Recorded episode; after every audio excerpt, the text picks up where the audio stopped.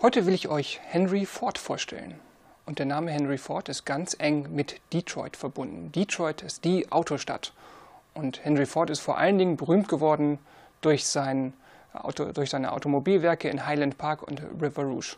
Aber wie ist es eigentlich dazu gekommen? Deswegen gucken wir uns mal seine Geschichte ein bisschen genauer an. Das ist immer interessanter, sich mal zu überlegen, was hat die Leute geprägt, welche besonderen Ereignisse waren zu der Zeit, welche Personen haben die besonders geprägt. Das macht die Leute für uns lebendig. Henry Ford wurde 1863 geboren, mitten im amerikanischen Bürgerkrieg und lebte so ein bisschen außerhalb von Detroit auf einer Farm. Er hat auch später immer noch sich als Junge vom Land gesehen und das, diese Landarbeit dort hat ihn auch sehr geprägt. Aber gucken wir erstmal Detroit. Warum eigentlich Detroit? Detroit ist eigentlich ja, im Hinterland von den USA, spielte lange Zeit überhaupt keine Rolle. Dann gab es eine wichtige Entwicklung. 1825 wurde ein Kanal gebaut, mit dem es jetzt endlich möglich war, Detroit an New York anzubinden, den Erie Canal. Und die Zeit, in der Henry Ford groß wurde, war auch eine Zeit, wo es sehr viele Werkstätten gab und Läden, wo man Fahrräder kaufen konnte, wo man Wagen kaufen konnte. Es gab viele Ingenieure, es gab Mechaniker. Ohne diesen Hintergrund wäre Henry Ford wahrscheinlich nie Mechaniker geworden. Diese Entwicklung müssen wir ein bisschen im Hintergrund uns merken. Henry Fords Jugend ähm, ist von dieser Landarbeit geprägt. Also das war eine größere Familie, jeder musste irgendwie auf dem Hof auch mithelfen. Henry Ford und seine Geschwister hatten eine einfache Schulbildung, aber Ford hat sich sehr viel für Technik interessiert. Er hat also populärwissenschaftliche Zeitungen gelesen, hat was über die Auto, äh, Autos in Stuttgart zum Beispiel gesehen, über die, den Benz-Wagen, über die Ottomotoren. Das fand er ziemlich interessant. Und dann gab es eine sehr einprägsame Erfahrung für Henry Ford. Er hat nämlich eine große Landmaschine gesehen, die unterwegs war. Es waren Dampfmaschinen damals, die waren auch sehr schwer. Und da hat er sich gedacht, hm, solche Maschinen sind ja sehr praktisch, aber wenn die so groß sind, kann man die eigentlich nicht bewegen und es ist auch sehr aufwendig, die auf dem Land hin und her zu bewegen. Wie wäre es denn, wenn man kleine Autos bauen kann, die sich bewegen? Aber wie macht man das? Kleine Autos kriegt man nur, wenn man kleine Maschinen hat. Wie kriegt man einen Antrieb, der klein genug ist? Elektrizität und Dampfmaschine scheiden aus zu der Zeit. Und deswegen experimentiert er mit Ottomotoren. Und das funktioniert auch eine ganze Weile ziemlich gut. Also er zieht dann irgendwann um in die Stadt nach Detroit mit seiner Frau, experimentiert. Er ist nebenbei angestellt bei Western Electric und experimentiert immer so nebenbei. Also es gibt dann Szenen, wo er nachts sozusagen mit seinem selbstgebauten Auto durch die Straßen von Detroit fährt. Irgendwann merken auch andere, das ist interessant, mit Henry Ford zu arbeiten. Er hat coole Ideen, also ist er ein sehr guter Techniker. Und sie äh, wollen Firmen gründen mit Henry Ford zusammen. Also da gibt es immer Leute, die Geld geben und Henry Ford gibt immer sein Wissen und seine Konstruktionen rein. Aber das ist auch nicht immer so einfach. Die Geldgeber haben nicht immer unbedingt Geduld mit Henry Ford und äh, Henry Ford Entwicklungen sind auch nicht immer gleich die besten. Also es dauert etwas. Und so stellen wir dann fest, dass eigentlich erst die dritte Firma von Henry Ford auch die ist, mit der das dann den Durchbruch schafft. Henry Ford hatte eigentlich immer zum Ziel, ein Auto für die Massen zu bauen. Die anderen Autobauer zu der Zeit haben sich eher dafür interessiert, damit Geld zu verdienen. Die haben Autos als Spielzeug für reiche Leute gesehen. Und Henry Ford sagte, nein, wir müssen etwas für die Leute tun, draußen auf den Farmen, auf die, für die Bauern. Wenn die in die Stadt fahren, das ist eine Tagesreise, das ist sehr aufwendig. Wenn die Autos haben, können sie ihre Einkäufe in der Stadt erledigen. Das geht viel schneller. So, jetzt fängt Henry Ford an zu bauen. Aber er ist nicht der Einzige. Zwischen 1900 und 1908 werden 500 Automobilfirmen in den USA gegründet.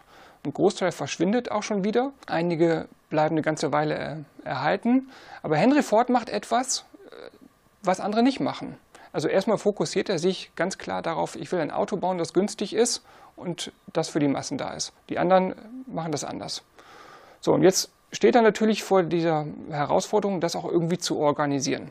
Er guckt sich an, wie kann man das machen, dass es günstig wird. Er guckt sich diese Konstruktion an und er hat auch immer Leute, mit, denen er zusammen baut und so langsam klappt es. Er hat erst in so einer kleinen Werkstatt gearbeitet, dann fängt er an, die erste größere Werkstatt in der Pickett Avenue in Auftrag zu geben. Also die wird extra für Ford gebaut. Aber man muss sich eine Werkstatt damals so vorstellen, dass man die Maschinen ähm, immer an einer Stelle hatte. Also die Fabrik war nicht nach dem Fluss organisiert, sondern nach Maschinen. Also hier standen alle Bohrmaschinen, da standen die Drehbänke, da standen die Stanzen und so weiter.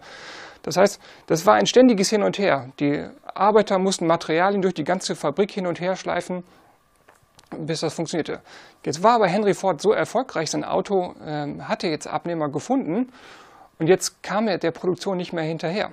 Das heißt, er holte sich jetzt jemanden ins Haus, der ihm geholfen hat, diese Fabrik zu organisieren. Und was hat er gemacht, der Flanders? Der war zwei Jahre da und hat gesagt, lass uns doch mal die Maschinen so aufstellen, wie wir die brauchen, um Teile zu produzieren, dass wir alles schön in Fluss bringen. Und das hat auch gut funktioniert. Damit konnte Henry Ford seine Produktivität deutlich steigern, konnte viel mehr Fahrzeuge produzieren. Aber diese ähm, Fabrik in der Pickett Avenue, die wurde irgendwann auch zu klein. Und er hatte jetzt auch genug Geld und kauft sich dann die nächste Fabrik in Highland Park. Baut er also eine größere Fabrik auf. Man muss sich die Fabriken damals auch so vorstellen, dass man eigentlich eine große Antriebsquelle der, an einer Stelle hatte und über Wellen und Treibriemen wurde, wurden sozusagen alle anderen Maschinen angetrieben. Das ging jetzt nicht mehr. Das war zu eng. Man brauchte also, um diese Maschinen auch zu stützen, brauchte man viele Säulen im Gebäude, die die oberen Stockwerke stützten. Und jetzt hat sich Henry Ford mit äh, Albert Kahn zusammengetan und hat ihm das Problem erklärt. Und Kahn, der Experte für Fabriken war, hat gesagt, lass mal was anderes ausprobieren. Und er hat dann Stahlbeton als erster im großen Stil eingesetzt. Das heißt, ich brauchte, der, der Henry Ford brauchte keine großen Säulen mehr, um, die, um das obere Gewicht zu tragen. Und eine zweite Entwicklung war, dass man jetzt nicht mehr auf die eine große Antriebsquelle angewiesen war, sondern dass man mit elektrischen Motoren auch kleinere Einheiten bilden konnte. Das heißt, es war jetzt sehr viel einfacher, den Fluss zu organisieren durch diese Fabrik in Highland Park. So, auch diese Fabrik wurde irgendwann zu klein und ähm, Henry Ford hat dann eine größere Fabrik in, äh, River, am River Rouge gebaut. Ein riesiger Komplex, also ein Moloch von einer Fabrik. Und die war natürlich auch Anzugspunkt für ganz viele andere Industrielle zu der Zeit. Zum Beispiel Leute von Renault, Citroën, auch äh, die Toyota-Leute waren da und haben sich das angeguckt. Das war sozusagen der Mustertyp für eine große Fabrik.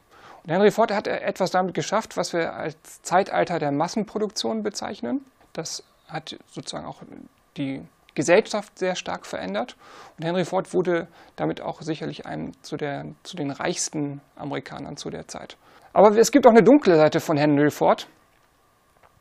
Ähm, er hat sich so ein bisschen wie ein Populist auch verhalten, sagte, ja, ich bin ja immer einer von euch, war eigentlich einer der reichsten Männer, aber er hat immer sich versucht, auch von der Elite abzusetzen. Und er hat auch äh, teilweise sehr stark antisemitische Schriften veröffentlicht, hatte bei den Nazis damit in Deutschland sehr große Zuspruch.